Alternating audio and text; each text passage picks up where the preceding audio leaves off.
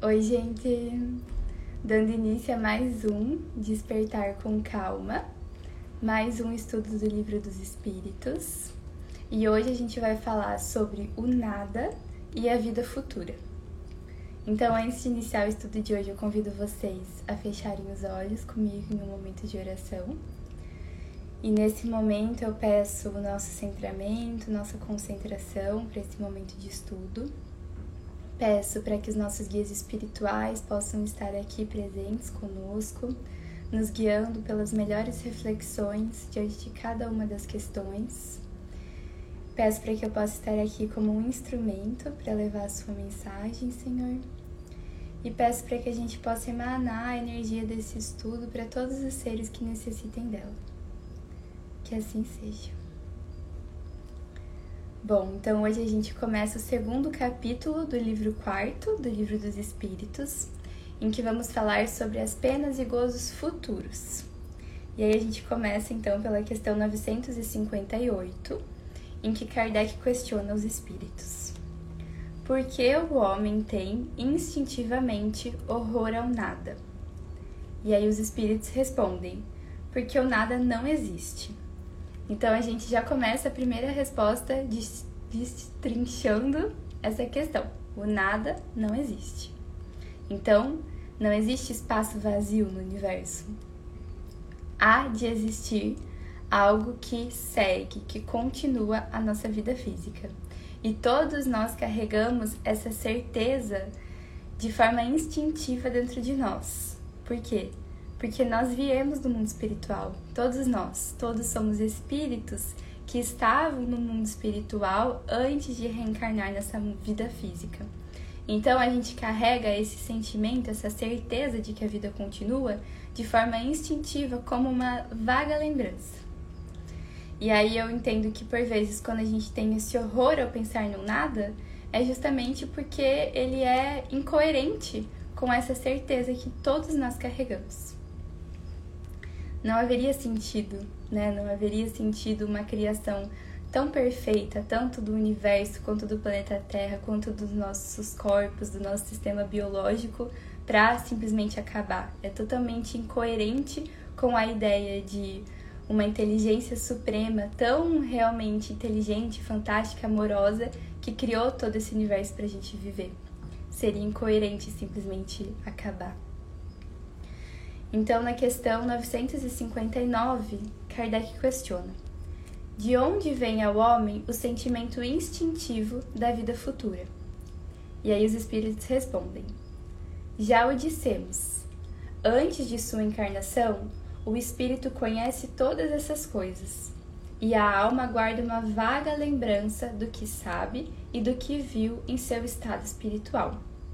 Então, é exatamente isso que eu acabei de falar a gente estava no estado de espíritos, quando a gente reencarna, a gente ganha o véu do esquecimento, que tem muitas finalidades para existir, né? Então tem muitas finalidades protetoras, boas para nós.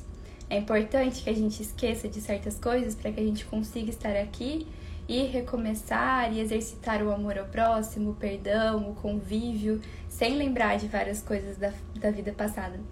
E por vezes é importante que a gente tenha esse esquecimento do mundo espiritual de uma forma assim clara, para que a gente possa exercitar a nossa fé e para que a gente possa exercitar o estudo, o entendimento, a prática espiritual, a meditação.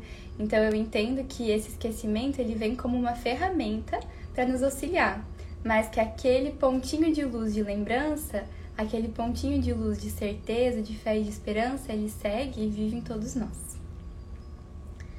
Então Kardec coloca um comentário falando o seguinte: Em todos os tempos, o homem se preocupou com o seu futuro de além-túmulo, e isso é muito natural.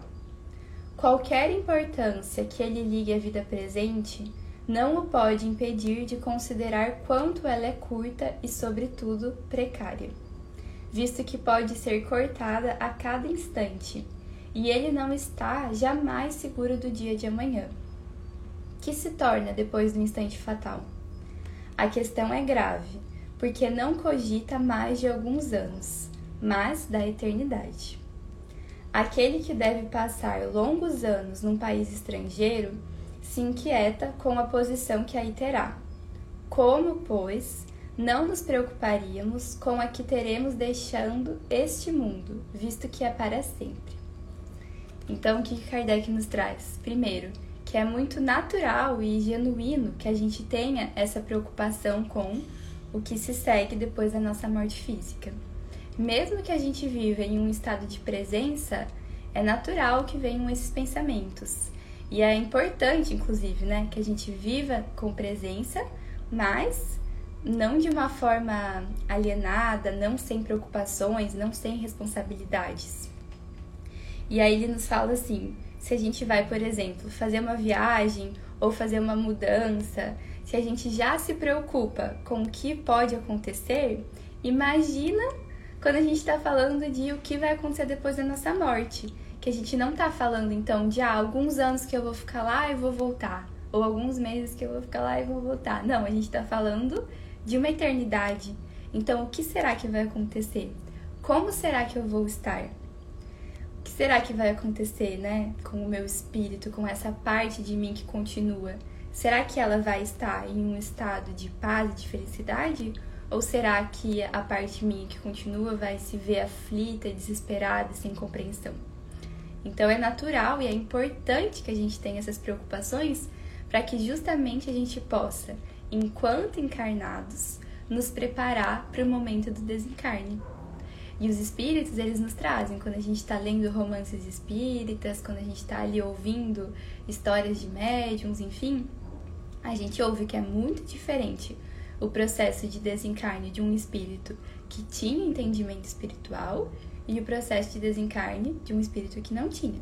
E da mesma forma, é muito diferente o desencarne de um espírito que tinha ali mérito, né? Que foi um espírito que amou, que trabalhou, que serviu, que se dedicou aos outros e à sua própria evolução espiritual durante a vida, ou um espírito que não, que ficou ali no egoísmo, no material. Então, a forma como levamos a nossa vida física e as nossas preocupações durante a vida física vão fazer diferença no nosso momento de pós-morte ali, de pós-desencarne. Então é importante que a gente tenha esse não o medo, né, mas que a gente tenha essa curiosidade de o que será que acontece depois de desencarne, porque aí a gente vai estar mais preparados tanto para o nosso quanto para das pessoas que a gente ama quando a gente tem esse conhecimento do o que acontece, o que se segue, para onde vamos. Bem, então Kardec continua o comentário falando o seguinte: A ideia do nada tem alguma coisa que repugna a razão. O homem mais negligente durante sua vida, chegado o momento supremo, pergunta-se o que vai se tornar e, em, e involuntariamente espera. Crer em Deus sem admitir a vida futura seria um contrassenso. O sentimento de uma existência melhor está no foro íntimo de todos os homens. Deus não o colocou aí em vão. A vida futura implica a conservação de nossa individualidade depois da morte. Que nos importaria, com efeito, sobreviver ao nosso corpo se nossa essência moral deveria se perder no oceano do infinito? as consequências para nós seriam as mesmas que o nada. Então veja, quando a gente está falando por vezes do medo do nada, na verdade pode ser que a gente esteja falando do medo da, da de a gente perder a nossa individualidade. E aí o que os espíritos e o que o estudo do espiritismo nos traz é que a gente não perde nossa individualidade. E assim, quando a gente pensa, para mim é, é uma crença que faz muito sentido, né? Mas lembrando que a doutrina espírita ela fala que todas as suas afirmações, que tudo aquilo que ela traz, não deve ser simplesmente aceito por nós. Deve ser levado à nossa razão, deve ser meditado, raciocinado, pensado em cima daquilo, para depois a gente aceitar.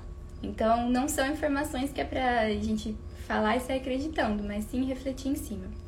E para mim, dentro das minhas reflexões individuais, faz sentido que é o seguinte: é, faz sentido para mim que a gente continue como seres individuais, pela questão própria do nosso mérito, pela questão própria da lei de causa e efeito e da gente ter essa continuidade. Então eu entendo que hoje eu estou fazendo assim, é, lidando com consequências de atos passados, tanto dessa vida quanto de vidas passadas minhas, e ao mesmo tempo eu estou construindo ideais assim de futuro, tanto para essa vida quanto para as próximas, quanto para o meu tempo ali no mundo espiritual depois que eu desencarnar também. Então, qual seria o sentido dos meus atos hoje estarem sendo assim é, amorosos e benevolentes, enfim, de eu estar estudando e de eu estar fazendo todo esse trabalho que é coletivo, mas que também é individual, se depois do meu momento de desencarne tudo isso simplesmente se perdesse e se fundisse a algo comum a todos, né? Parece para mim que não seria muito palpável, não faria muito sentido. Então eu acredito nessa crença de que a gente continua com a nossa individualidade, como espíritos, né? Então eu não vou continuar como Natália. Muito provavelmente depois dessa reencarnação eu vou ter outra e mais umas várias tantas. Não necessariamente na Terra, né? Mas enfim. E eu acredito que eu vou ter outras reencarnações, como meu espírito individual, em outros corpos. Podem ser masculinos, pode ser femininos, pode ser é, não mais humanos, se não forem aqui no planeta Terra, mas que essa minha consciência individual, ela segue. E aí a gente vê que tem outras é, filosofias, outras religiões que trazem o contrário, que trazem essa ideia de que a gente vai se fundir, ter uma união como todo. E talvez isso cause medo, porque isso é uma ideia quase que semelhante à do nada, que é da perca da individualidade, né? Mas isso assim, aqui é um. Eu gosto de lembrar sempre que esse momento é um momento em que a gente está estudando juntos, debatendo juntos, refletindo juntos e que eu não tô de forma alguma aqui com a pretensão de ensinar, mas sim de aprender junto. Então, se você acredita em algo diferente, pode vir falar comigo que eu vou adorar conversar sobre isso. E inclusive assim, às vezes em que eu entrei em contato com filosofias que falavam sobre isso, sobre a perda da individualidade, eu senti muito desconforto. e aí eu me pergunto, né, será que é meu ego que sente esse desconforto ou será que é esse sentimento inato que existe dentro de mim? Não sei, né? Tem coisas que são particulares.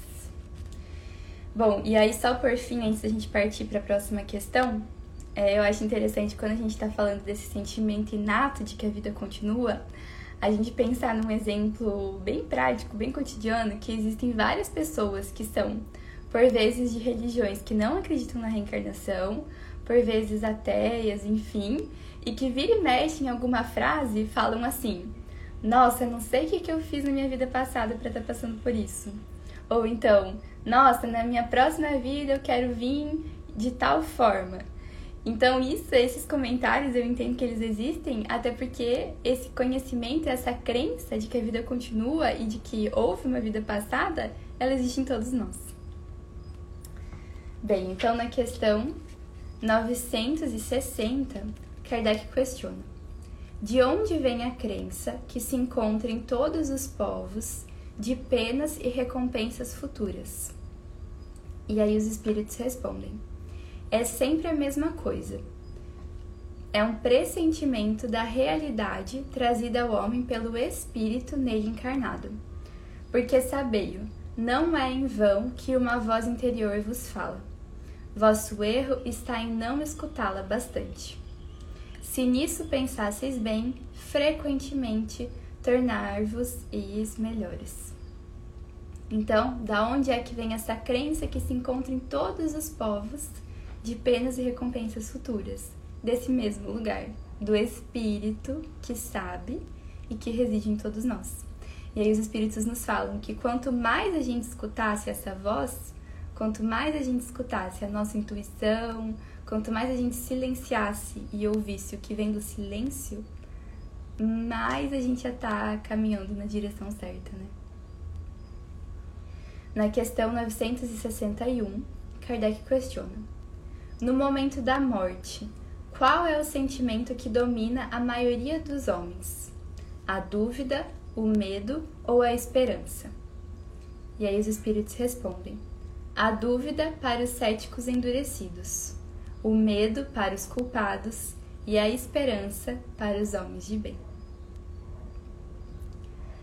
Na questão 962, Kardec questiona: Por que ascéticos, visto que a alma traz ao homem o sentimento das coisas espirituais?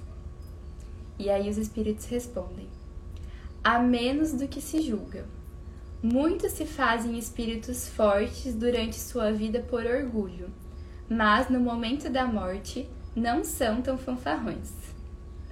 E aí Kardec coloca um comentário falando o seguinte: A consequência da vida futura é a responsabilidade de nossos atos. A razão e a justiça nos dizem que, na repartição da felicidade a qual todo homem aspira, os bons e os maus não podem ser confundidos. Deus não pode querer que uns gozem sem pena de bens aos quais outros não atingem senão com esforço e perseverança. A ideia que Deus nos dá da sua justiça e da sua bondade pela sabedoria de suas leis não nos permite crer que o justo e o mal estejam no mesmo plano aos seus olhos, nem de duvidar que eles receberão um dia um a recompensa, outro o castigo, do bem ou do mal que tenham feito. É por isso que os sentimentos inatos que temos de justiça nos dão a intuição das penas e das recompensas futuras.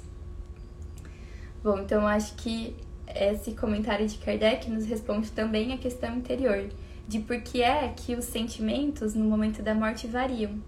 Porque o sentimento ou de dúvida, ou de medo, ou de esperança, ele vai vir no momento do desencarne a depender de como nós levamos toda a nossa reencarnação.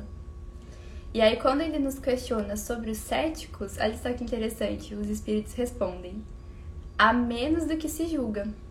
Porque muitas vezes, talvez pelo orgulho, talvez pelo medo, talvez ali por alguma tentativa de proteção, a pessoa se feche para a espiritualidade.